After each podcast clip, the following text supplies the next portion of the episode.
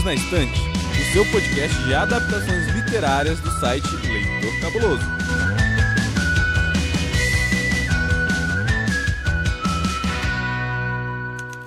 Olá, cabulosos e cabulosos, sejam muito bem-vindos ao episódio 64 do Perdidos na Estante, o seu podcast oficial de narrativas e adaptações literárias. Sim, eu continuo aqui e não sei quando vocês verão a Domênica novamente. Mentira, gente, ela tá lá na leitura de comentários, fica tranquilo. Finalizando então o arco sobre o H.G. Wells, nós falamos na semana passada sobre o livro A Guerra dos Mundos e hoje nós vamos falar sobre as adaptações que ele teve para o cinema. Já sabem já, se vocês não ouviram ainda o episódio anterior, volte uma casa, aí eu quero recortar na edição e colocar só a voz da Domênica no Volte uma casa e ouça o episódio número 63. Lembrando para vocês que, como o livro já é antigo, o filme também é antigo, esse aqui a gente vai tratar com muito mais spoilers, tá bom? Eu digo nós, porque não estou sozinho aqui, estou com o meu amigo Paulo Vinícius. Olá a todos. Vamos agora, muita explosão, muito muita desintegração, muitas aranhas gigantes. E também com o Thiago Cordel.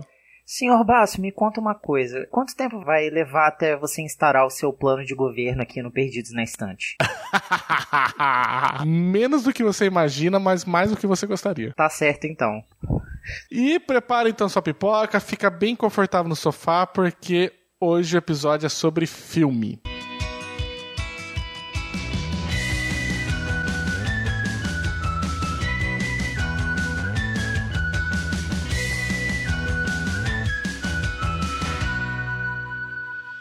Esse podcast faz parte da campanha Além do Arco-Íris. Procure outros episódios através da hashtag Além do Arco-Íris nas suas redes sociais e ajude a podosfera a ficar mais colorida.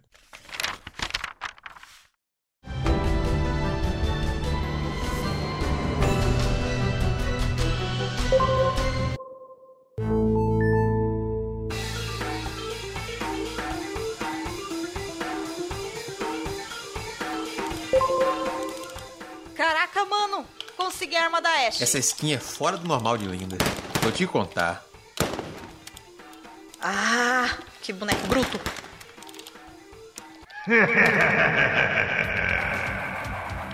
Ô, ô, ô, vem, vem, vem, vem logo. Eu tô morrendo. Tô chegando aí já. Segura aí. Ai! Calma. Ai, eu Calma. morri. Cara, eu não tô acreditando Cheguei. nisso. Cadê os bichos? Agora já era, né? Que fase ruim. Foi mal aí. Bora mais uma pra gente se vingar. Ah, foi mal, eu tô cansada. Eu preciso lá dormir um pouco. Tranquilo então. Amanhã de novo? Beleza, Fechou. marcado então. Fala galera, valeu por acompanharem mais essa live. Vocês são muito fortes, vocês são muito guerreiros, hein? Ficaram comigo aqui até duas da manhã. Caraca, meu. Show de bola. Deixa eu dar uma olhadinha aqui nos comentários. Rony Squad diz: Tem um bem aqui perto da minha casa. A Paty Yuka falou assim: tá em todos os canais agora. No Instagram também, todo mundo tá lá mostrando. O que, que tá acontecendo? O que, que vocês estão falando? Chegou aqui um link, deixa eu ver. Valeu, cara. Deixa eu abrir aqui esse link e abrir aqui essa matéria. É isso mesmo, Márcio. São objetos voadores ainda não identificados sobrevoando toda a cidade. Vejam só. Vocês podem conferir um vídeo exclusivo liberado no nosso portal lá, clicando no link que vai aparecer aqui na sua tela nesse momento. Gente, do que, que esse povo tá falando? Alguém pode me explicar o que tá acontecendo aí? Ah, chegou aqui link nos comentários. Espera um pouquinho. Sobrevoando o Congresso Nacional em Brasília neste momento, as imagens são surpreendentes e os melhores ufologistas do país e do mundo estão se encontrando neste momento para descobrir o que está por trás deste acontecimento fatídico. Ufologista, você tá de brincadeira with minha cara, né? Tem mais alguma coisa assim de gente séria por aí? Pera aí, meu WhatsApp tá pipocando aqui. Tá cheio de mensagens, cheio de vídeo. Que que é isso? Gente, af, peraí. As imagens a seguir foram cedidas por um cinegrafista amador de Fortaleza, Ceará. Confira. O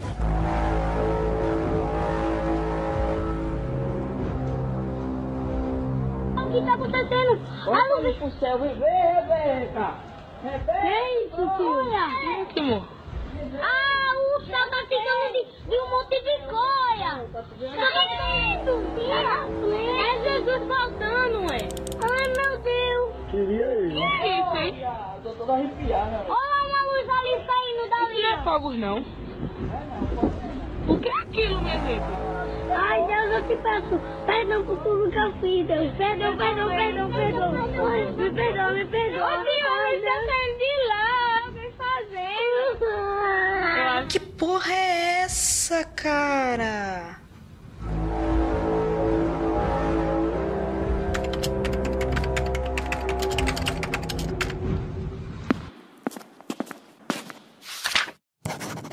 Nos últimos anos, ninguém teria acreditado que este mundo estava sendo meticulosamente observado por seres mais inteligentes do que o homem e, no entanto, tão mortais como ele. Que, enquanto se ocupavam com seus múltiplos problemas, os homens eram examinados tão pormenorizadamente como são, sob a lente do microscópio, as criaturas efêmeras que abundam e se multiplicam numa gota de água. Guerra dos Mundos, de H.G. Wells. A gente aqui vai focar hoje sobre a adaptação do Spielberg. Tem o Tom Cruise, que acho que ficou a mais conhecida, mas não foi a primeira vez que o livro foi adaptado para o cinema ou tentou ser adaptado. Vocês gostariam de falar de algumas delas? Né, das duas tentativas iniciais que foram do Cecil DeMille em 1925 e do Alfred Hitchcock na década de 30, mas nenhuma delas foi muito pra frente, né? Tiago, fala dessa de 53. A primeira adaptação a ser bem sucedida no cinema foi a de 1953 com a direção do Byron Haskin. Perdão caso a pronúncia não esteja certinha. E o roteiro do Barry Lyndon. Na trama, que é bem simples por sinal, a gente tem dois protagonistas. O Dr. Clayton Forrester, que é interpretado pelo Jane Barry, e a Sylvia Van Buren, que também é uma estudiosa, se eu não me engano, na, no filme ela se apresenta como bibliotecária, alguma coisa assim, interpretada pela Anne Robinson. E aí, quando a premissa é bem próxima, inclusive bem fiel ao livro do H.G. Wells, eu diria, e é basicamente os dois lidando com a invasão alienígena, a invasão marciana, e tentando sobreviver em meio ao caos que se instaura. Mas esse filme, ele foi bastante elogiado pela crítica e pelo público na época em que ele foi lançado, e ele se tornou um título que é referência nos quesitos de efeitos especiais, arrecadando a bagatela de 4 milhões de dólares em todo o mundo. Nossa, gente, 1950. Isso dá uns 500 milhões de dólares hoje. Mais ou menos por aí. Sim. Inclusive, ele instaurou, digamos assim, discussões e até um certo pânico. né? E aí, puxando para aquele nosso acontecimento discutido no episódio anterior com Orson Welles, porque muitas pessoas acreditavam que o filme era uma espécie de previsão do que seria o apocalipse das invasões Porra. alienígenas.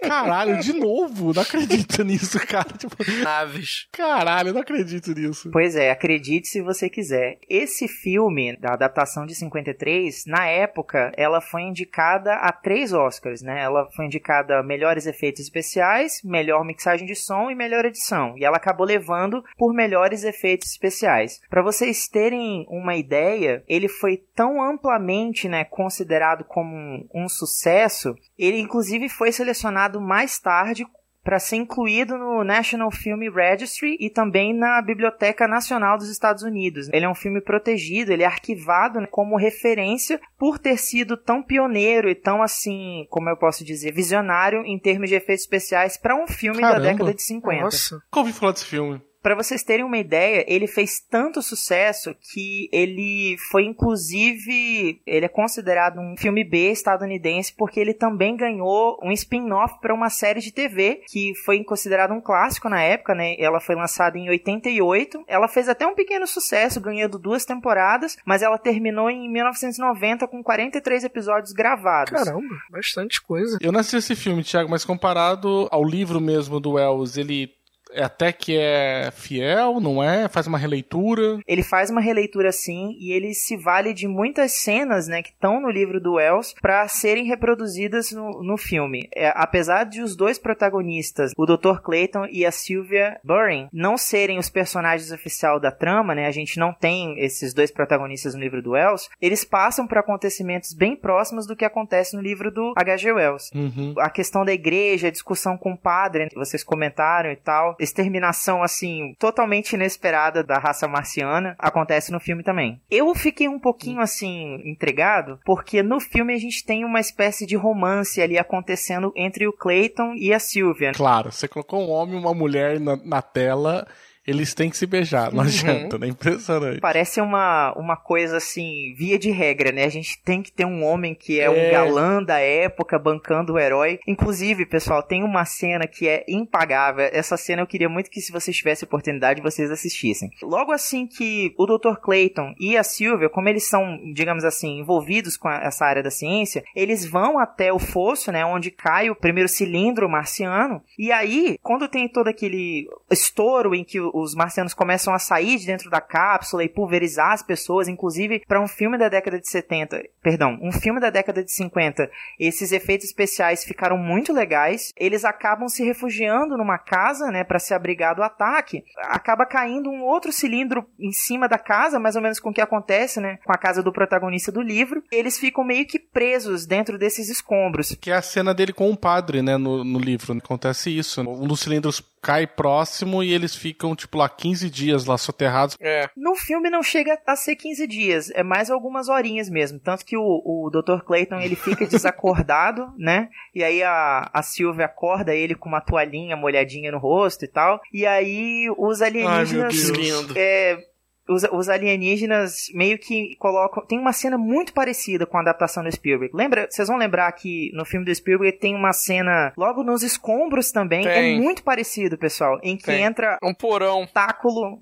É, um, um- um tentáculo com uma câmerazinha que fica, tipo, vendo Uhum. se tem alguma coisa Uhum. viva ali dentro. Uhum. A cena é bem da parecida. cena. Apresentação da cena no livro. É bem parecida com, com esse filme de 53. Eu, eu diria que a, a ideia é- foi a mesma. Acho que o Spielberg tentou reproduzir, tentou se valer, homenagear de alguma forma esse filme da década de 50. Mas, duas coisas que eu achei muito legais é que nessa cena, igual ao filme do Spielberg, aparece um, um marciano. Só que tem um brinquedo da- também dessa época, não sei se vocês vão lembrar, não sei se ele chegou a ser lançado aqui no Brasil, mas se chama Simon Says. Ele é um disquinho Nossa. que parece o Google Chrome, sabe? Com quatro cores, verde, Uhum. vermelho, amarelo e azul. É parecido com aqueles gênios. Isso, exato, é isso mesmo. Você apertava um botãozinho, ele dava um comando, a criança tinha que reproduzir. A cara do marciano é esse disquinho, só que com o corpinho do ET, o extraterrestre. Gente. Uma coisa que eu achei muito legal é que quando a Sylvia vê o, o marciano e aí o Clayton dá uma machadada, acaba jorrando um pouco de sangue e tal, ela começa a surtar, a gritar que nem uma louca, e ele segura ela pelos ombros. Para, para, se acalma! Aí ela olha pra ele, ele olha pra ela e tipo pinta um clima e ela lembra: "Ai, meu Deus, eu tenho que me comportar, eu, eu tenho que ter uma, como é que eu posso dizer? Tem que manter a compostura, né?" Aí ele- ela se acalma e eles dois saem pra levar o- esse sangue do ET até o- a um laboratório. É bom já pra gente ter uma, uma curiosidade sobre a adaptação anterior, mas a gente vai acabar discutindo mais a do Spielberg mesmo, mas é interessante saber dessa. O filme daí do Spielberg, que foi de 2005, não sei daí se... É necessário fazer uma sinopse? Eu acho que é, né? Só pra dar trabalho pro Paulo. Paulo, faz uma sinopse. Esse filme, ele começa com Tom Cruise, que faz um estivador. Ele está chegando para pegar os filhos. A mãe está indo levá-los para ficar com o pai durante o final de semana. Quando o pai chega, quando o pai coloca os filhos lá para descansar e o filho pega o carro do pai e sai vivendo a vida alucinadamente, o pai vai atrás do filho e aí começa a coisa doida acontecer pela cidade. Né? Raios começam a cair por toda parte, sendo que até, até esse momento, que eu acho que eram, são 15 minutos de filme, toda hora aparece uma notícia falando sobre é, pulsos eletromagnéticos aparecendo na, na Rússia. De repente aparece nos Estados Unidos também. E aí começa a ação toda. Uhum. Nossa, que sinopse porca, mas tudo bem. Então, posso, posso dar uma o quanto esse filme tem de Por fa- conteúdo, cara. Por favor, Thiago, mostre para o Paulo como, como se faz. Então, olha só, pessoal. O Steven Spielberg e o Tom Cruise, eles já tinham trabalhado juntos em vários outros projetos, inclusive no mais recente Minority Report. Eles tiveram a ideia para adaptar alguns outros projetos, né, baseados em livros, depois de terem feito esse trabalho juntos. Durante a sessão do Minority Report, eles disseram, né, que se olharam nos olhos e decidiram que ia ser a Guerra dos Mundos. Que história pra boi dormir. O que eu acho legal sobre essa adaptação do Steven Spielberg é que a ideia de invasão alienígena passa a ser somente o pano de fundo, porque por incrível que pareça, Guerra dos Mundos de 2005 não é um filme sobre a invasão alienígena, é sobre um homem aprendendo a ser pai, porque a gente tem ali o, o Tom Cruise interpretando, né, esse homem de empreiteira que é divorciado, tem dois filhos que por acaso se chamam Rachel e, e Robbie, né, dois nomes com R, tipo assim, como se fosse para homenagear o pai, alguma coisa assim. No filme eles são vividos pela Dakota Fanning, que na época era aquela estrela de O Amigo Oculto, Grande Menina Pequena Mulher, Não. que era muito elogiada Oculto. pela atuação, atuação dela, né, muito adulta para uma menina daquela idade, e o Justin Chatwin que tinha feito ninguém mais, ninguém menos do que o Goku, naquele filme trevoso de Meu Dragon Deus. Ball Z. Era o Goku aquilo. Era o Goku, Deus exato. E aí o que acontece? Logo de cara a gente vê um pai que é completamente ausente. Ele chega atrasado em casa, a ex-esposa, né, que já tá grávida de outro cara com quem ela é casada, tá ali esperando ele. Detalhe, a ex-esposa dele, né, ninguém mais ninguém menos do que a Elwin, a que decapitou o Nazgûl em Senhor dos Anéis, O Retorno do Rei.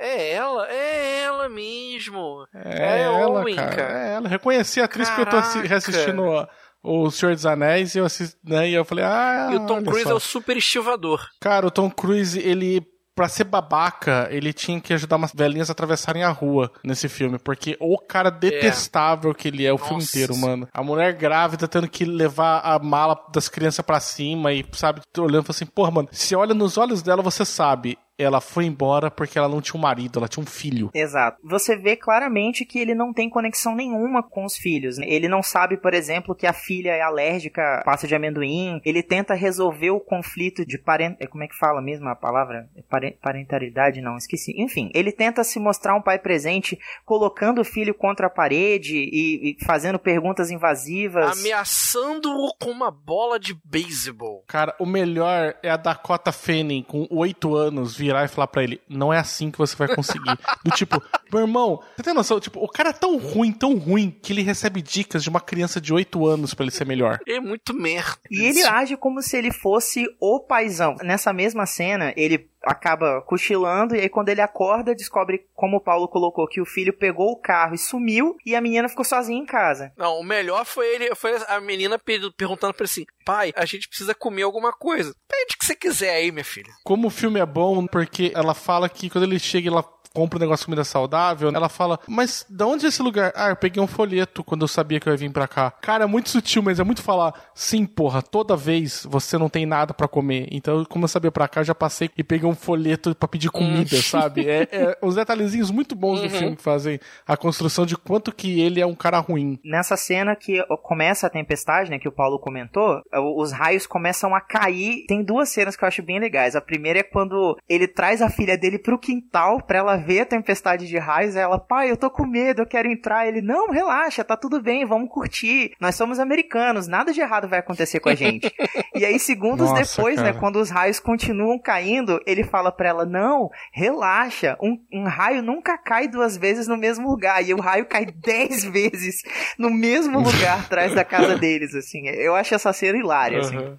Ah, pergunta. Eu, eu, algum de vocês conseguiu ver aqueles predadores, digo, marcianos, cavalgando raio em direção ao esgoto? Eu juro que eu não. Eu pausei aquela cena umas 200 vezes e não consegui ver. Quando ele encontra aquela mulher do noticiário, né? Que ela fala que tem uma fita e mostra para ele. Isso. É, o... é, não, é. cara. Ela mostra. Ah, eles vieram cavalgando. Eu acho que o filme ele adapta muito bem a obra do, do Wells como eu assisti o primeiro filme depois fui ler o livro, teve várias partes que eu olhava e falava assim, tá, ele meio que mescla uma coisa ou outra, tem o personagem do padre e do artilheiro meio que fundidos num só, naquele cara maluco do final. Sim, inclusive o início com a narração do Morgan Freeman falando sobre aquele trecho, inclusive que o Paulo leu sobre a questão do microscópio, tudo na gravação anterior. Então, eu vou, eu vou discordar de você Eu acho para mim que o padre é o Tom Cruise na narrativa. Eu acho que o, o Steven Spielberg ele trocou os estereótipos na verdade. Bem. Porque assim, a gente imagina sei. que ele seja o padre porque ele aquele artilheiro seja o padre, porque ele foi o cara que foi capturado pelos alienígenas. Só que o Tom Cruise ele tem todas as características do padre do livro. Ele é um cara covarde, ele é um cara que ele vai pensar na própria sobrevivência dele, ele fica meio maluco no meio da história, ele fica meio desesperado, não Uhum. sabe o que fazer. Enquanto que o, o, o cara lá na frente, né, ele sabe exatamente aquilo que ele quer fazer. Eu vou enfrentar esses caras. Eu tenho que fazer alguma coisa. A gente, a gente é americano. Fica aquele Uhum. discurso de americano, né? Eu sou americano, a gente tem que combater esses caras, não vamos deixar a nossa terra ser capturada Sim. por eles. É, pode ser. Aliás, o Tom Cruise é interessante o personagem dele nesse filme, porque diferente dos outros filmes dele, ele não é o heróizão, né? Ele, como o Paulo falou, ele tá ficando maluco, ele não sabe muito pra onde seguir, ele é covarde, ele tá fugindo, ele quer sobreviver, ele deixa as pessoas pra trás se precisar. Ele não é aquele American hero, né, que a gente vê normalmente nesses filmes. Não é o presidente dos Estados Unidos que vai pegar um, um avião e pilotar pra atirar nos aliens, Não, se né? você É. fosse seguir a jornada do herói, tem uma, uma cena icônica que dá pra gente perceber que não é, não é a jornada do herói. É aquela cena que ele se separa do filho, do Robbie, quando eles estão subindo Uhum. uma colina, aí tá vindo os alienígenas de um lado e o exército do outro, e aí o filho vai, ele Total quer nada a ir. ver, não consegui entender porque que o garoto quis sair. É, mas, mas bem. Nossa, que vontade de bater nesse Retardado, garoto. Vontade de meter porrada nele. Aí ele pede pra filha: Ah, espera aqui, espera aqui. Se fosse a jornada do herói, ele ia lá, ia dar uns supapos do filho, ia botar debaixo do ombro, ia pegar a filha, ia sair correndo e as explosões acontecendo atrás. É, Ele ia pegar os dois, ele, não ia- ele não ia se separar deles.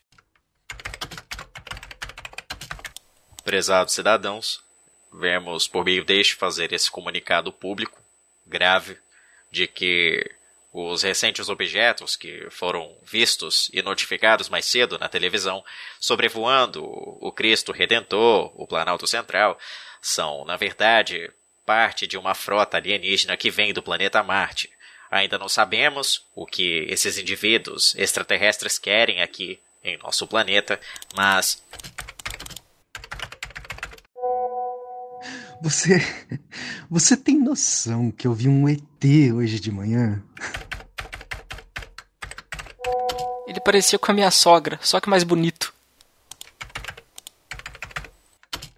Ali, meninas, não sei se vai estar focando, tá? Desculpa. É porque isso aqui é iPhone, é novo. Ali, ó, tá vendo? Ali, ó, pertinho ali do. Ai, caralho, ele tá vindo pra cá. Ele faz um barulho horrível. É tipo assim, olha. Eu vi o alienígena, ele passou bem em cima do carro do meu pai. I saw a flying saucer with tentacles over the Buckingham Palace. He even waved to the Queen. Bagulho sinistro, irmão. O capiroto girando em volta do Cristo Redentor. Foi irado aí. Abacate. O alienígena come abacate. Será que eles pegam o coronavírus também? Por todo o país, naves espaciais estão sendo registradas por câmeras de celular. Estamos recebendo diversas imagens e depoimentos de telespectadores, em contato com os estranhos objetos voadores que estão cada vez mais aglomerados sobre as nossas casas e prédios. O que eles querem? Por que estão nos ameaçando? E por que o Michael Jackson se parece tanto com eles? Hoje, na nossa live exclusiva, adiciona na agenda para não esquecer, hein? Só pra falar das mudanças rapidinhas que teve, né? Que eu acho que é legal. Tem a questão desses daí dos raios aí, porque no filme os alienígenas, os marcianos, já tinham deixado os tripods aqui na Terra enterrados há, sei lá, quantos centenas de anos atrás, milhares de anos atrás, não sei. E aí os raios eles só vêm os alienígenas mesmo, né? As criaturas que vêm através desses raios que entram lá porque os tripods começam a sair de dentro da Terra. É, Eu acho que é é a grande mudança no filme.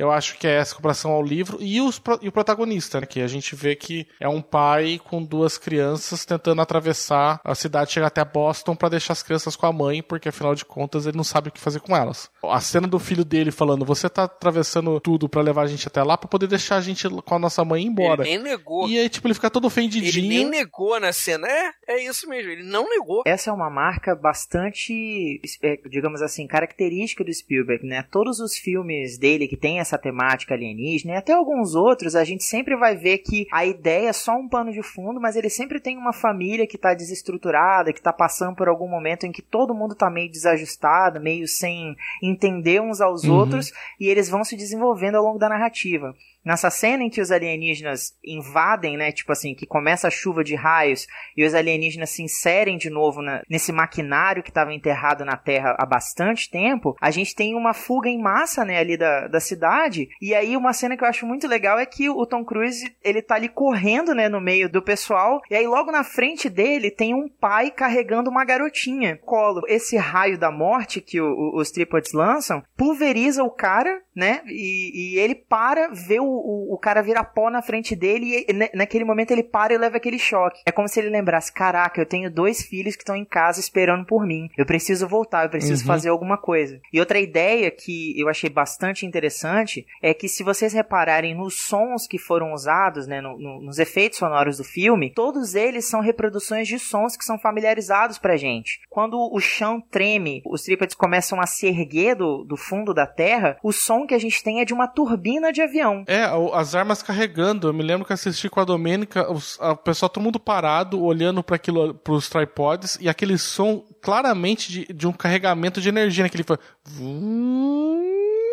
Falei, cara, é qualquer videogame, quando você tá carregando uma arma, é aquele som que faz. O próprio som os marcianos fazem quando eles estão prestes a, a atacar, né? Que lembra um pouco o, som de um navio. É uma buzina, uma sirene, né? Do, do navio que. O que tem bastante no livro, né? Isso. Eles falam que tem bastante a sirene no livro, né? Exato, eles é o único som, é a única forma de comunicação, né? Eu pelo menos não lembro de ter visto os alienígenas usando qualquer tipo de linguagem pra se comunicar uns com os outros além desse som, né? Que eles ficam É, o Wells fala que eles se comunicavam pelo som e por certos gestos. Que eles tinham desenvolvido uma comunicação assim, mas que ele até acreditava que era muito possível, pela anatomia que foi estudada depois, que os alienígenas conversavam telepaticamente. provando mais uma vez que eles são superiores a gente, né? Uhum. Eu achei legal, o roteiro desse filme, ele teve duas versões, né? A, a segunda a ser aprovada foi pelo David Kopp, o roteiro dele. O Spielberg não queria mostrar a- o que foi feito no filme de 53, os alienígenas vindo do espaço, aquela coisa caindo.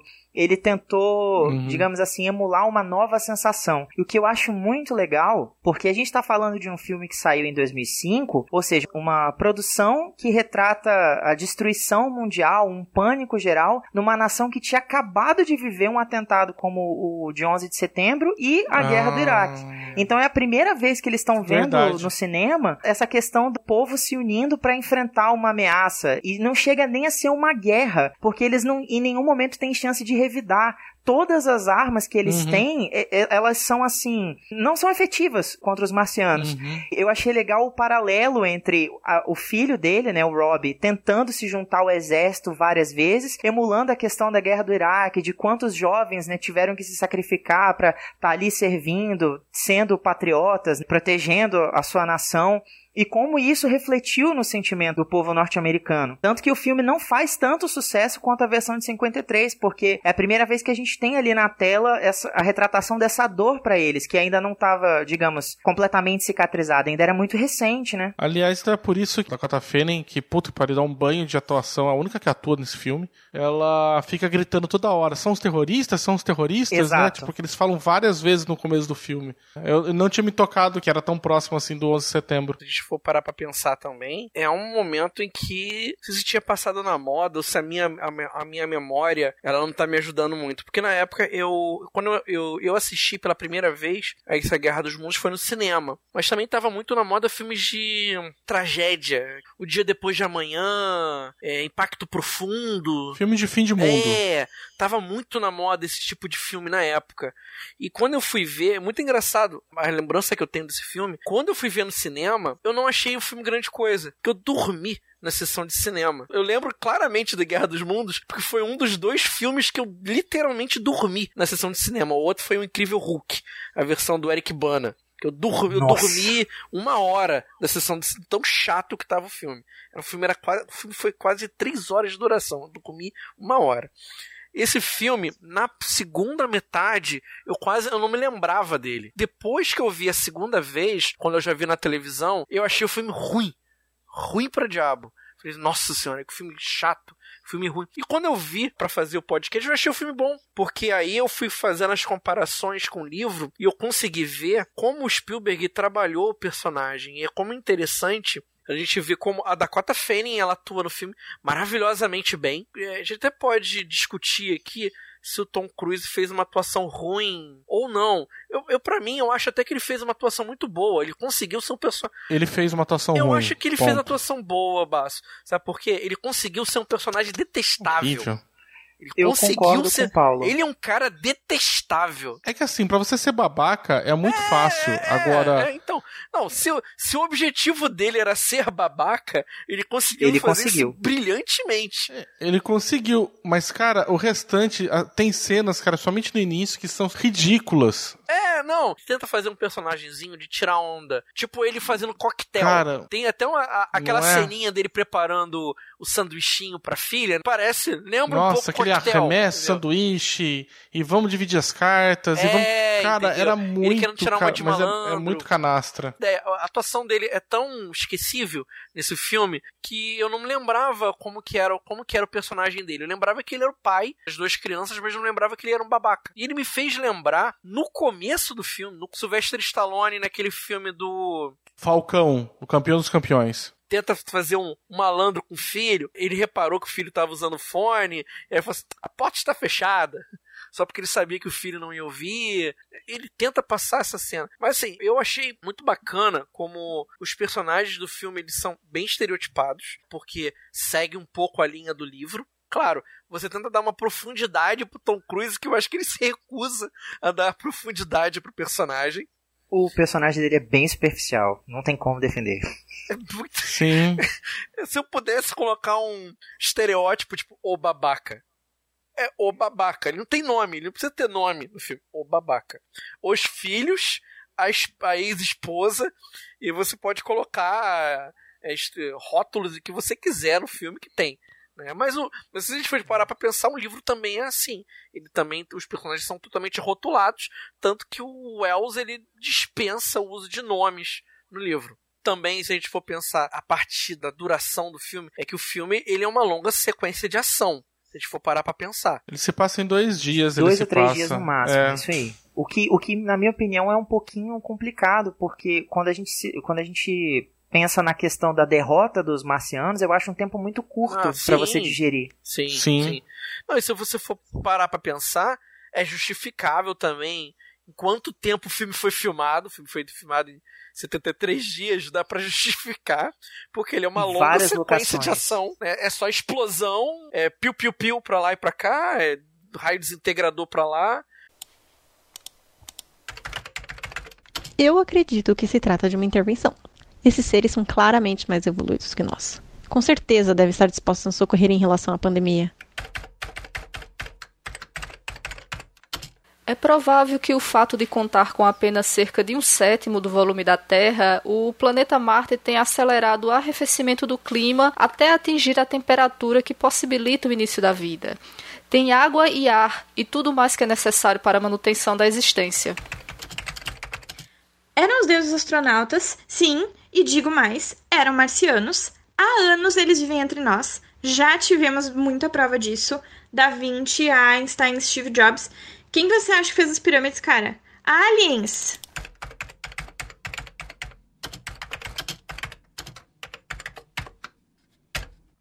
É tempo de nos arrependermos, irmãos. Isso é o apocalipse. Doe seu dízimo agora, antes que seja tarde. Amém? Interrompemos a programação local por uma notícia urgente. Os marcianos fizeram um pronunciamento. Eles alegam o seguinte: abre aspas. Queremos o presidente Bolsonaro. Fecha aspas. Saudações, terráqueos! Nós estamos monitorando vocês há meses! Queremos que vocês tenham uma chance real de combater o vírus conhecido por vocês como Covid-19. Por isso estamos retirando de circulação o espécime conhecido como Jair Messias Bolsonaro. Pelo que identificamos, Este terráqueo não está qualificado para ocupar uma posição de liderança nesta galáxia. Então, optamos por removê-lo da Terra. Esperamos que assim vocês tenham chance de vencer esse vírus e recuperar sua estabilidade. Enquanto isso, lavem bem as mãos, usem máscara protetora e fiquem em casa. Ah, muito importante. Ouçam leitor cabuloso. Até logo! Falando sobre a- o filme como adaptação, eu acho que tem várias cenas que a gente vê no filme. A ideia do Spielberg foi tentar ver se retratava várias das cenas presentes no livro dentro do filme, né? O momento que todo mundo se aglomera em volta do cilindro é o momento que todo mundo se aglomera em volta do lugar onde caiu o raio. Grande passeata que eles têm, que eles vão andando com um monte de gente. Lembra muito aquela parte do irmão dele de Sim. Londres, narrando aquele grande êxodo de a balsa também. Lembra aquela parte final. Sim, tem a parte da balsa também, é verdade. que mais? Vocês lembram que vê que dá pra. tem bastante paralelo? Os escombros. Lembra aquela parte do, do, do padre. Quando eles estão na casa da. É, naquele porão. Da ex-mulher dele, né? Não, Tipo, que cai o Não, cilindro. não. cai o- Lá, na, lá na frente, naquele porão, quando tem um malucão. Que inclusive tá cavando um túnel, o, o malucão, entendeu? Por isso que eu imaginei que fosse mais com a parte do artilheiro, né? Porque o artilheiro é que eles estão cavando um túnel, né? No final do É. livro, né? O do padre, eles ficam presos porque cai uma. Um cilindro ali do lado, né? Do, dos marcianos. E no filme cai um avião. Esse personagem que ele encontra mais pro final do filme, o, o maluco, ele se chama Ogilvy, que é o mesmo nome do astrônomo, colega do protagonista do livro, que trabalha no Observatório de Ottershaw. É o mesmo nome. Nossa, achado o nome não tem nada a ver, familiar, né? cara. Porque o personagem, né? Uma coisa que o Paulo comentou que eu achei legal é que quando a gente tem o personagem do Tom Hanks, né, o Ray, ele sendo, digamos assim, egoísta, porque eles conseguem aquele carro e aí tem aquele trecho em que eles atravessam aquela população toda que tá tentando Uhum. fugir e o pessoal, toda vez que ele, ele age como egoísta, em que ele tá pensando só nele, digamos assim, todo o cenário se volta contra ele. É a humanidade que tenta atacar ele, é alguma coisa que dá errado, os filhos que não escutam. Mas aí no momento em que a Dakota Fanning é sequestrada, né, ela é pega pelos Tripods, ela fica presa, né, dentro lá, ele, e ele meio que agarra a granada e tenta ir, né, pra, pra resgatar ela de alguma forma. Ele se deixa tomar. Aham. Só que aí vocês vão lembrar que os Tripods eles estão com aquela cestinha cheia de gente dentro e ele fica coletando um Sim. por um de vez em quando. Quando ele, digamos assim, se permite ser levado para colocar essa essa granada lá dentro, o cenário muda. As pessoas, diante da atitude altruísta dele, em vez de atacar, tentam puxar ele de volta. Então, é- ele estabelece um outro paralelo. É quando a gente vê o crescimento do personagem, porque ele deixa de ser o pai egoísta do começo e começa a pensar não só nele, mas em proteger a filha, proteger os outros que estão ali, garantir que pelo menos eles sobrevivam. E aí tudo muda, entendeu? Todo o cenário, inclusive dá uma, uma coisa meio Deus Ex Machina, né? Porque o fato dele derrotar um faz automaticamente a gente ver todos os outros caindo, embora as duas coisas não tenham relação. A gente sabe que os, os marcianos perderam por, por outra razão, mas é, é uma coisa que emula as outras, né? Quando ele, ele finalmente cede a virtude, ele deixa de ser aquele personagem ruim do começo, o cenário muda em, em nosso favor. Agora, teve um ponto que a gente esqueceu de falar na parte de- do livro.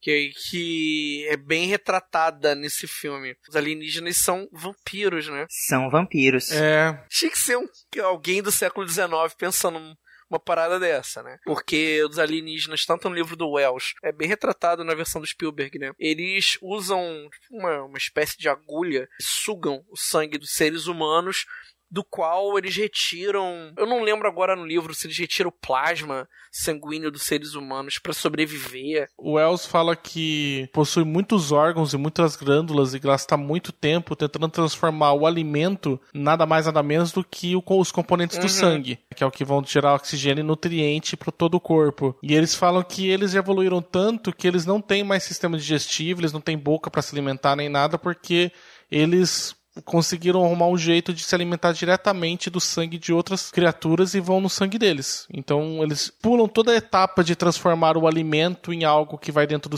pro sangue para puxar diretamente o sangue de outro ser já pro deles, né? Então é assim que se, eles se alimentariam, né? E o restante daí das coisas ficam de fertilizante que eles ficam jogando para fazer aquela erva maluca que nem no livro do Wells e nem no filme do Spielberg explica o, o que, que são aquelas ervas vermelhas malucas, Sim. né? Tipo... Mas eu trouxe, eu trouxe essa, é, essa lembrança por, pra comentar sobre duas cenas. Duas cenas que eu acho, pra mim, destoaram pra, pra caramba do filme. Primeiro, eu tenho que comentar sobre os predadores barra marcianos. Meu Deus do céu. Aqueles predadores ali, eu não, eu não senti necessidade. Cara, eu não sei porque você fala predador, cara. Um predador, tipo, não tem nada bicho, a ver cara. com predador. Do que, cara? O predador é um bicho de dois metros e meio, musculoso. Não, eu cismei com o predador, desculpa. Forte pra caralho. Lembra um, lembra um alien mesmo. Um alien. O alien, o oitavo passageiro. Pera, você tem que escolher. Ou é predador ou é o alien. São duas coisas diferentes. Cismei com o predador. Botei na minha cabeça a imagem do predador. Ele parece um alien, cara. O que, que ele tem do alien, cara? A, a, a, a for, formação física, só tirando aqueles olhinhos de, de, de, de, de gatinho do Shrek que eles têm ali, né? Mas ah, o resto. eu baixei sua treva. Ficou muito fofinho. Aqueles olhinhos fofinhos, cara. Olhinhos de gatinho Não dava pra levar o Cara, bicho eles a são sério. uma imensa cabeça que tem uns, uns bracinhos, uns montes de tentáculos fininhos que vão andando. Só não tem a cauda gigante, mas parece um alien, cara. O alien tem a forma de um humanoide. Eles não têm uma forma humanoide. Eu juro que eu fiquei esperando o bichinho virar pra eles e falar assim: Rendam-se agora, eu vou matar vocês.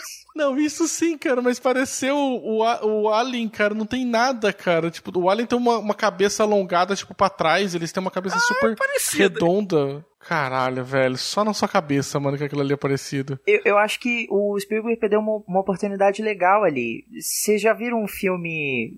Ele é até recente, chama A Bruxa, se eu não me engano, ele é de 2016, eu acho. Não. Esse filme é muito legal porque, assim, você tem a figura de uma bruxa, mas, assim, ela é usada pouquíssimas vezes no filme. Se eu não me engano, ela aparece mesmo duas vezes só. A ideia do terror, que o pessoal pouco explora hoje, é assim, você não precisa fazer o terror com choque velho. Não precisa chocar o, o- espectador. Você pode criar tensão, você pode fazer ele Exato. imaginar. Por isso que Alien, o oitavo passageiro, pra mim, é o melhor filme da, da, da, da franquia. Porque o Alien ele só aparece em duas ou três cenas no filme todo. Você só vê a silhueta só ao longo do filme. E foi a oportunidade que, na minha opinião, o Spielberg perdeu. Se ele tivesse emulado essa atmosfera, mas tivesse, digamos assim, se restringido a, a não mostrar os aliens, tipo assim, a gente ter visto só. A gente ter Uhum. visto só o maquinário deles e não eles em si, eu acho que a atmosfera do filme teria sido um pouquinho mais, assim, intensa, sabe? Eu achei É. que eles aparecendo quebrou um pouco a atmosfera. Essa cena do porão, de um modo geral, assim, ela não funciona muito bem, né? É, o que eu vejo essa, o que eu vejo dessa parte de mostrar os aliens, é tem algumas coisinhas que eu acho que faz referência ao livro, porque ali ele mostra os aliens, por exemplo, no momento brincando com uma roda de bicicleta. E o Wells fala no livro que não existia a roda, né? Eles nunca inventaram a roda no mundo deles. Que depois, quando eles analisaram o maquinário e tudo, né? Então acho que também foi um detalhezinho, eles olhando aquilo ali com curiosidade e brincando. O fato deles se alimentarem, beberem água e comerem as coisas que estavam ali em cima, que é o que depois vai falar que eles se alimentaram e comeram e por isso que eles ficaram tipo doentes, né? Eu não acho muito que essa cena funciona porque primeiro você tem toda a questão de eles terem feito aquele puta aquele suspense de, de entrando só aquele tentáculo com o olho verificando tudo e aí você entende depois que é porque ah tá fazendo a verificação se tá tudo certo para os aliens mesmos entrarem nas versões deles mais fracas, né? Até aí beleza, mas assim um lugar que já foi inteiro vasculhado por eles, por que que na noite, no dia seguinte foi vasculhado de novo? Sendo que não fez nenhum barulho nem nada, né? Porque a cena depois que aparece Tom Cruise vai, mata o cara, pra, não, porque, pra ele não fazer mais barulho, que ele tava fazendo muito barulho. Por isso que eu acho que eu, eu sempre referenciei o cara como uma mistura do artilheiro com o padre, porque o personagem do Wells mata o padre Uhum. nesse momento, porque estaria fazendo muito barulho pros Sim, aliens. sim. Mas daí ele mata o cara pra não fazer muito barulho. Aí ele com a Dakota estão dormindo. E aí do nada ela acorda, abre o olho e tem um, aquela câmera olhando pra ela. Eu falei, cara, eles já passaram por aí, já verificaram tudo. Por que, que eles voltaram? Sabe? Não tem sentido voltar. Eu até quando eu tava assistindo, eu falei pra Domênica, é um sonho, né? Parece que é Sabe, eu achei muito que ela ia gritar e depois ela ia abrir o olho de novo, sabe? Tipo, ela tava sonhando com aquilo. Não, e é por isso que aquela outra cena que tem depois, aquela cena que é mais gore, por isso que aquela cena destoa tanto. Uma tomada assim de uma tomada grande, assim, com Tom Cruise num cenário amplo, com tudo vermelho ao redor dele. Tá, legal. Aquilo teria sido uma cena que me chocaria se o filme tivesse me levado para aquela situação. Mas não é o caso. E estranho acima de tudo porque tem pouco tempo para emular aquele cenário, sabe? Não, não tem nem dois dias que eles É. invadiram a Terra e, e a, a gente já tá praticamente tão vermelho quanto Marte, sabe? Tão assim, morto quanto o planeta vermelho.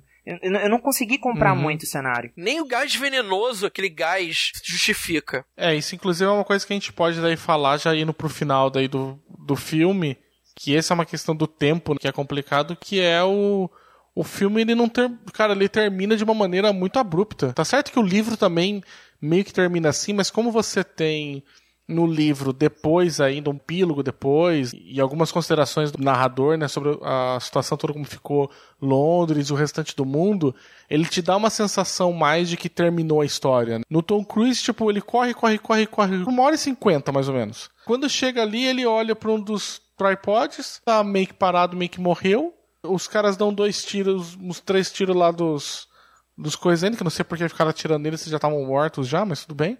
No, nos tripods, e aí ele já corre já, e aí fala, e aí entrega a Dakota pra mulher dele, aí o filho dele tá lá já com a mãe também Boston, chegou primeiro do que ele. Nossa, eu queria né? tanto dar um soco nesse moleque. Pôr do sol, herói parado sozinho contra o sol no meio da rua e acabou. E aí vem o Morgan Freeman falar, fechando, né? O ciclo, né? Conforme ele começou falando das criaturas pequenininhas, falando que as criaturas pequenininhas mataram os tripods. Cara, mas tipo, em dois dias? Que infecção maluca é essa, tá ligado? Tipo, tipo que, que... Covid-19, rapaz. Co- É Covid-19, rapaz. Caralho, velho. O final é muito corrido, cara. O final acontece, tipo, tudo de repente e acabou. Tanto que a Dor falou pra mim que o, o Spielberg parece que teve que vir a público e pedir desculpas pelo final do filme, né? Eu não sabia disso, não. Também não sabia, não. Dor tava me falando quando eu terminei de assistir, falei que bosta. Ela já tinha assistido, já ela assistiu no cinema também. E aí ela falou que ela- o Spielberg teve uma entrevista pelo Spielberg, ele veio a público e pediu, olha, gente, desculpa, mas a gravação foi super rápida, foi em pouquíssimos dias, é o que deu pra fazer. Baço, essa cena final, quando o Ray tá chegando em Boston com a, a, a filha nos braços, eu não sei se você vai lembrar, mas a, a personagem da Miranda Otto, ela sai do prédio, aí a, a Dakota corre pra abra- abraçar ela, e logo atrás vem um casal de idosos, que são os pais dela. Sim, que ela falou que ela tava indo visitar os pais, Isso. né, quando ela foi viajar. Os pais dela são os atores que fizeram o Dr. Clayton e a Sylvia no filme de 53. Ou seja, eles Olha casaram. Só, mas você falou que ele não tava querendo fazer referência ao filme de 53 e depois fez uma homenagem? Não, ele fez várias. A- a- essa cena que eu te falei, do tentáculo com a câmera entrando dentro dos destroços, é igualzinha. Só que a diferença é que no de 53 a gente tem o Dr. Clayton com a Sylvia e no- na adaptação de 2005 é o Tom Cruise com a filha. Mas a cena é idêntica. Inclusive ele decepa o bicho com um machado. Sim, inclusive é uma, uma referência também ao livro, né? Que o livro ele fala que ele pega um machado É. uma hora, né? Pra ajudar a entrar nas casas. Apesar que ele fala também no livro também tem essa cena que ele não descreve com tantos detalhes, mas que entra, que ele fala que entra um tentáculo pra verificar o lugar onde eles estão, né? Uhum. Com o padre. Mas eu não sei, cara. Mano, pra mim o filme termina muito ruim, sabe? É muito abrupto. Eu também acho. Provavelmente a verba que eles tinham pra fazer o filme eles gastaram pra fazer os, os efeitos em CGI. Certeza. Sim, esse filme foi muito caro em termos de produção especial. São mais de 500 efeitos. Desde o começo do filme tem, cara. É, cara, mas vendo hoje, cara, envelheceu muito mal os efeitos, Sim, né? Porque você sim, vê péssimo. muito claro, mano. Aham. Tem uma hora, inclusive, que ele, logo no início, que ele tá fugindo de um tripod, que a Do ainda fala, fala assim, cara, ele reage antes do tiro, tá ligado? Tipo, e ele corre depois que o bicho já, já tá voltando a se esconder de novo, sabe? Porque não tem sincronia, tá ligado? Uhum. Com a. Com a, a ação dele e o que o bicho tá fazendo ali, sabe? É muito mal feito essa parte. Todo mundo virando purpurina ao redor dele, ele continua correndo. É. Fiquei um pouco mais solidário com todo mundo virando purpurina quando o Thiago trouxe a informação de 2001. Devia estar muito recente pra uma, uma catástrofe dessa mostrar a gente tipo, morta é, mesmo, é, né? é. Foi, foi melhor Tanto que é até. super sanitarizado né, o filme, né? Você não vê sangue em momento nenhum, a não ser nessa chuva aí com os que eles fazem, né? Mas ainda assim, né? Você sabe o que, que é, mas você não vê, tipo, literalmente isso, né? E ele coloca ainda as plantinhas pra gente tentar, digamos assim, digerir um pouco essa informação, né? Que eu não consigo entender, cara, as plantas também, porque se eles se alimentam diretamente de sangue, por que que em Marte tinha essas plantas que são importantes? Por que que eles trouxeram pra cá pra ficar semeando? Você sabia que tem livros, filmes, boxes, séries e todo um maravilhoso mundo de literatura? Você pode encontrá-los no Perdidos na Estante. Bem, eu acho que é, que é isso, né, gente? Temos um episódio? Temos um episódio. Infelizmente, é o, o final daí do nosso arco. Não queria terminar com um filme tão zoado assim, mas pelo jeito quase todos os filmes, né, tipo, o Dr. Morro não foram tão assim. Desculpa, mas aquele da Ilha do Dr. Morro foi muito pior. Mas a gente encerra aqui, então, o arco do H.G. Wells. Foram oito semanas analisando quatro livros e várias adaptações literárias desses quatro livros. Eu espero muito que vocês tenham gostado desse arco temático que a gente começou a fazer aqui no Perdidos. Vai ser padrão este ano. Vão ter mais pelo menos mais dois arcos estão sendo feitos até o final do ano que a gente vai tratar de outros autores ou outros outros temas. Vocês, por favor, deem o feedback de vocês pra gente. E eu acho que é isso, né? Tiago, quer dar um tchau pro pessoal, falar onde que pode te encontrar? Pessoal, muito obrigado por terem acompanhado esse arco com a gente. Reforçando aí o pedido do Baço, mandem pra gente o feedback de vocês, porque é muito importante a gente ter essa opinião para ir ajustando esse trabalho. Ele é feito com muito carinho para levar para vocês um, o que há de melhor nessa quesito de versões e adaptações literárias, melhorando também o nosso trabalho. E sim, vocês podem. Já ia perguntar, e onde o pessoal pode encontrar? Olha, podem vir aqui no Espírito Santo, brincadeira. Tem lugar no sofá, mas assim, é só pra visita, tá bom? Brincadeira. Ai meu Deus, corta essa parte. Brincadeira também é que a gente tá em quarentena e isolamento, Thiago. Ninguém vai te Ninguém, visitar. depois que a quarentena passar, a gente combina um rolê. Mas vamos lá, vocês podem, por enquanto, né? Enquanto a gente tá vivendo esse período, podem me encontrar lá no Twitter e no Instagram como arroba Thiago Underline Cordel e aqui no Perdidos na Estante também. Muito bem. E você, Paulo? Eu adorei ter participado desse arco. Foi bom, permitiu ler A Guerra dos Mundos, né? Eu não é um dos poucos livros do Welsh que eu não tinha lido ainda desses que tem traduzidos em português. Eu adorei ter participado do, do arco como um todo, adorei a ideia. Também seria legal também ouvir dos ouvintes o que, que vocês acharam, o que, que a gente pode melhorar, se esse formato tá bom, se tá ruim, o que, que se sugerem de arcos. Bom, as pessoas podem me encontrar no blog Ficções Humanas, do qual sou editor, é www.ficçõeshumanas.com.br. Lá tem as redes sociais, aí lá tem Instagram, Twitter, Facebook, tudo. Sim, estamos aí para os próximos arcos. Vamos ver agora o que vai estar preparado para os próximos. Quem que é os nossos apoiadores já sabe já qual que é o próximo arco que a gente vai tratar. Então, se você quiser às vezes saber de coisas antecipadas, vocês vão apoiar o Leitor Cabuloso lá no catarse.me barra leitor underline cabuloso ou no PicPay por arroba leitor cabuloso. Queria agradecer também muito vocês que ouviram a gente durante esse arco todo e que deram as opiniões pra gente ajudar a melhorar. Falar para vocês, vocês podem me encontrar no arroba lá no Twitter, que é o lugar mais fácil de eu conversar diretamente com vocês ou por qualquer rede do Leitor Cabuloso, que cuido do site, eu cuido também das redes sociais, então mandando para lá vai ser o que vou responder. Se você gostou do episódio e não quer perder os próximos arcos, você assina o nosso feed, seja no agregador que for que você tiver, no iTunes, aonde for, você pode assinar o feed para não perder o próximo arco que a gente vai começar a trabalhar na semana que vem.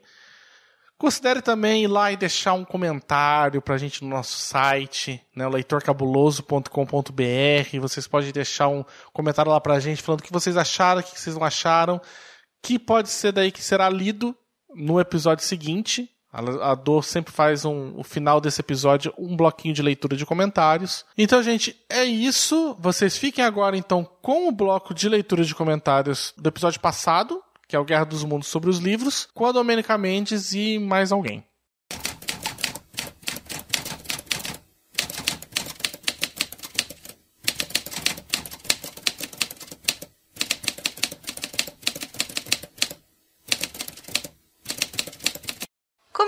Então esse quadro gostoso, esse quadro super próximo de você que está aí do outro lado do Perdidos na Estante, o principal motivo pelo qual esse podcast existe e resiste.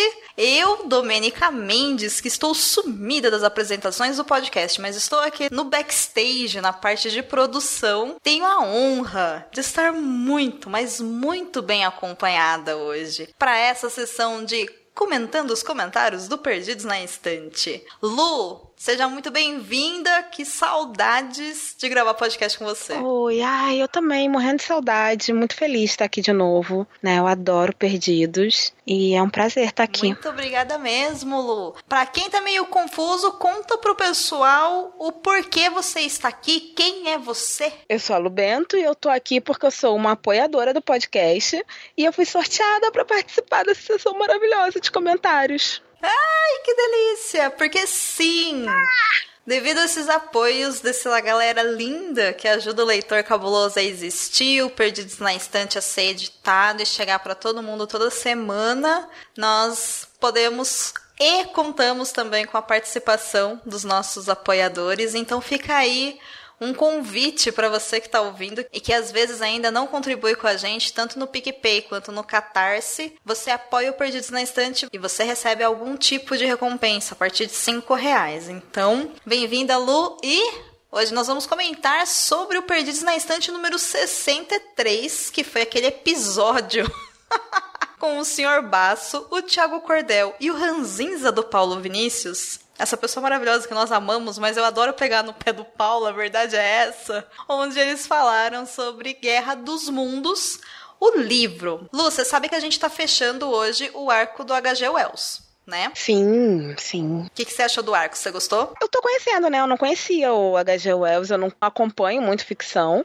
assim, então eu achei bem interessante. De repente eu me aventuro em ler, assim, eu acho que nesses tempos que a gente está vivendo aí, né, o mundo é praticamente uma distopia, né? Então acho que ficção científica e tal, eu tenho ficado mais interessada nesses temas agora. É verdade, é verdade. Eu gosto muito de ficção científica desse jeito que as obras clássicas de ficção fazem, né? Como H.G. Wells, como a Mary Shelley e tudo mais porque são conceitos, né? E ajuda a gente a ver coisas na nossa vida, na nossa sociedade que muitas vezes a gente não consegue ver sozinho. Então é muito gratificante mesmo ler os clássicos, entre aspas, cabeçudos ou não, por causa disso. Mas, falando sobre o comentário do episódio anterior, o 63, quem nós escolhemos dessa vez foi um apoiador também, né, que comentou lá no site. Então, para você que está ouvindo e quer comentar sobre esse episódio agora, que é o 64, corre lá para o site leitorcabuloso.com.br. Logo lá na página inicial você já encontra o Perdidos, você entra lá no post do episódio e deixa o seu comentário. E aí ele pode ser depois lido, agradecido e comentado na sessão de recados do próximo episódio. Lu, que comentário que nós selecionamos e o que, que ele diz? Selecionamos o comentário do Franco e ele diz: Muito bom episódio. Eu sou Tim, pego no Kindle e corro. Nunca li o livro, mas assisti o filme e na memória achei ele maravilhoso. Tenho Tom Cruise correndo sem um Kindle. Tenho medo de assistir agora e ter outra opinião, mas achei o episódio bem divertido, mesmo com vocês sendo bem criteriosos com esse livro do AJ. Parabéns, e sucesso sempre. Ah, o Franco. Muito bem, Franco. Essa piada que o Thiago fez, né? Do gente, se tiver uma invasão alienígena, eu pego o Kindle e corro.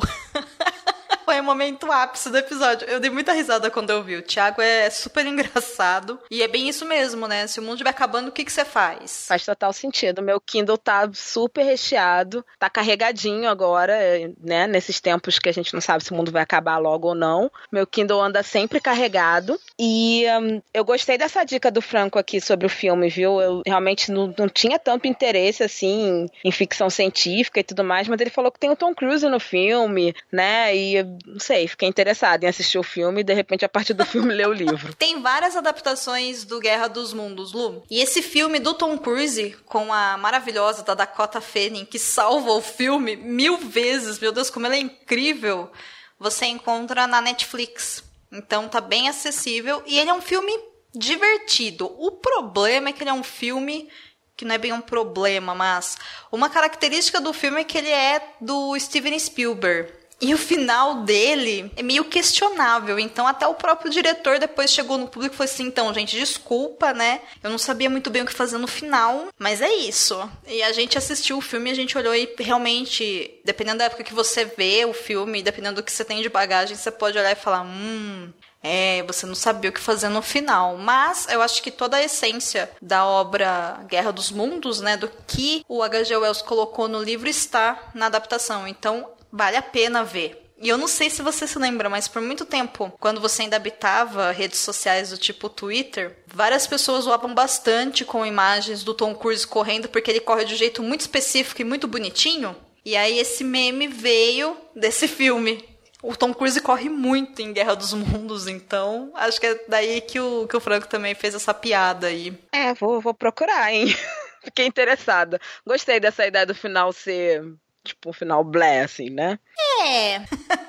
Eu não sei se é um blé, porque entra justamente nessa questão afetiva do que, que o Franco falou, né? Eu lembro que eu assisti esse filme no cinema quando ele saiu e eu saí de lá com a minha cabeça super, sabe, explodida assim, pensando, nossa, que ideia legal, que ideia subversiva do que poderia acontecer, porque a gente está sempre acostumado com o mesmo modelo de ETs, né? O ET entra nos Estados Unidos, fala inglês, vai lá um herói enfrentar ele, aí a nave mãe explode e morre todo mundo. Estilo Independence Day, assim, sabe? E Guerra dos Mundos ele pega uma outra vertente, o jeito que a invasão acontece de uma outra forma, como os personagens são trabalhados é de uma outra forma e a resolução do conflito é de uma outra forma. Então acaba sendo bem interessante. Tanto que eu fiquei muito surpresa quando, pesquisando para essas pautas do H.G. Wells, eu vi lá o Spielberg pedindo desculpa. E como eu não li o livro, eu não sei o final do livro, né? Então eu não sei qual é a diferença, mas se ele pediu desculpa e muito da comunidade de cineastas e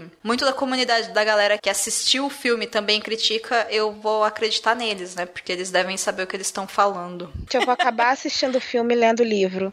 Porque eu sou o tipo de pessoa que eu li uma série inteira de mangá só porque falaram mal do final. Falaram que ah, o final não tinha nada a que ver. Que mangá foi esse? Ai, nem lembro o nome do mangá. Acho que é, é Usa de Drop, alguma coisa assim. Falaram, falaram mal do final do mangá e falaram que não tinha nada a ver, que a história se perdeu no meio do caminho. Eu falei, pô, vamos ver que história é essa. Eu li, eram uns 10 volumes, eu li 10 volumes do negócio para poder ver a história se perder no caminho, no final. Eu acho que eu sou dessas que, que gostam de histórias que se perdem, que acontece alguma coisa assim, meio que não fora do, do esperado, assim. Olha aí. Então, dona Lubento, a senhora já tem um compromisso com a Netflix. A hora que você tiver um tempinho lá, uma hora e quarenta, mais ou menos, que deve ter esse filme, ele não é tão grande. Dá o play lá, assiste Guerra dos Mundos e aí depois você vai ler o livro e, claro, ouvir esse episódio número 64, do qual nós estamos gravando comentário para saber aí o que a galera falou, porque eu acho que eles deram bastante spoilers nesse episódio. Então dá tempo, dá tempo, é, não vai dar tempo de ler o livro, mas vai dar tempo de ver o filme, né? Uhum, dá sim. Dá tempo de ver o filme, então corre, corre, corre para conseguir ver o filme, então. Marca aquele date com a Netflix, você o seu vinha Netflix e veja o Tom Cruise correndo sem o Kindle mesmo, porque é o que tem para hoje. É isso.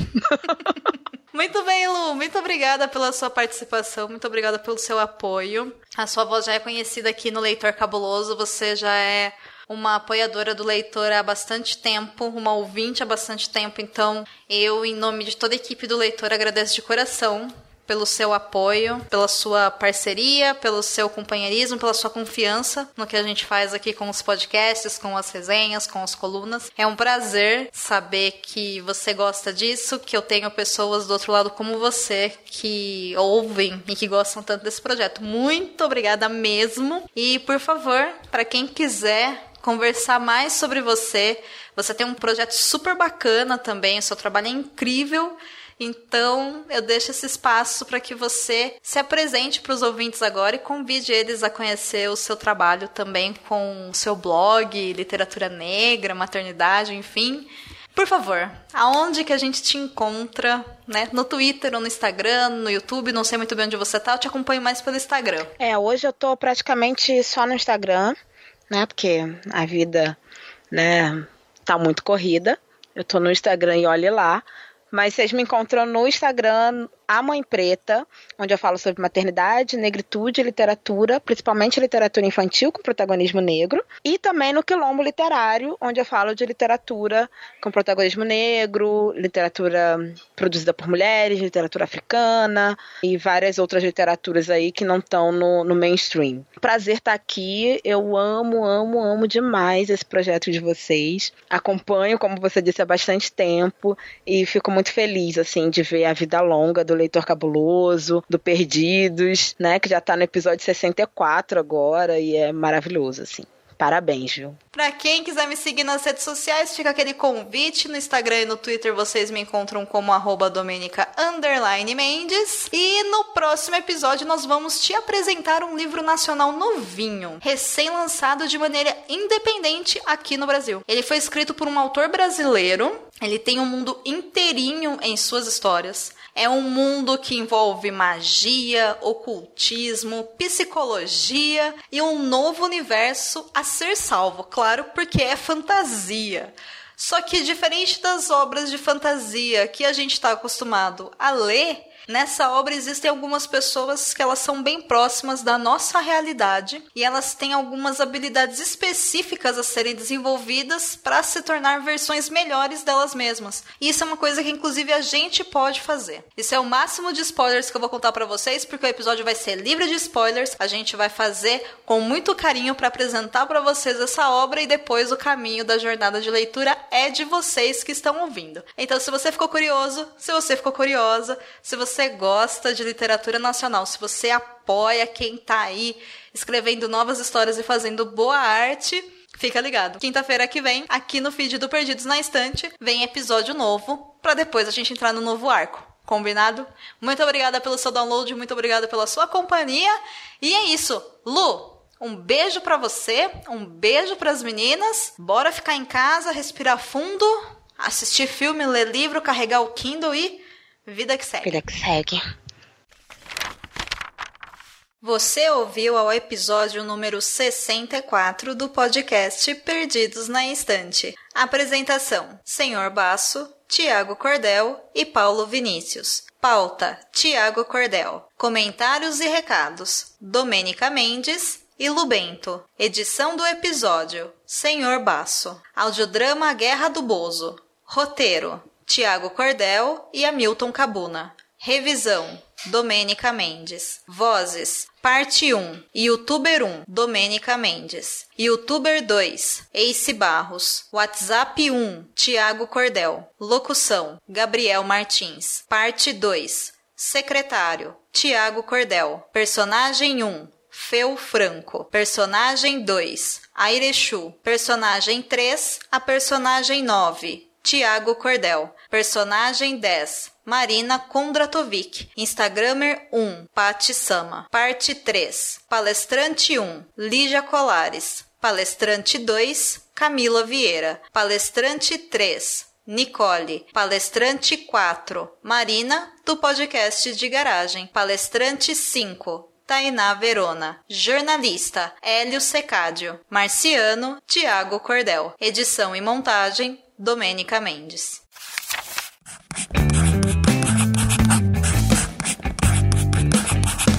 Esse podcast faz parte do site Leitor Cabuloso. Conheça nossos conteúdos em www.leitorcabuloso.com.br.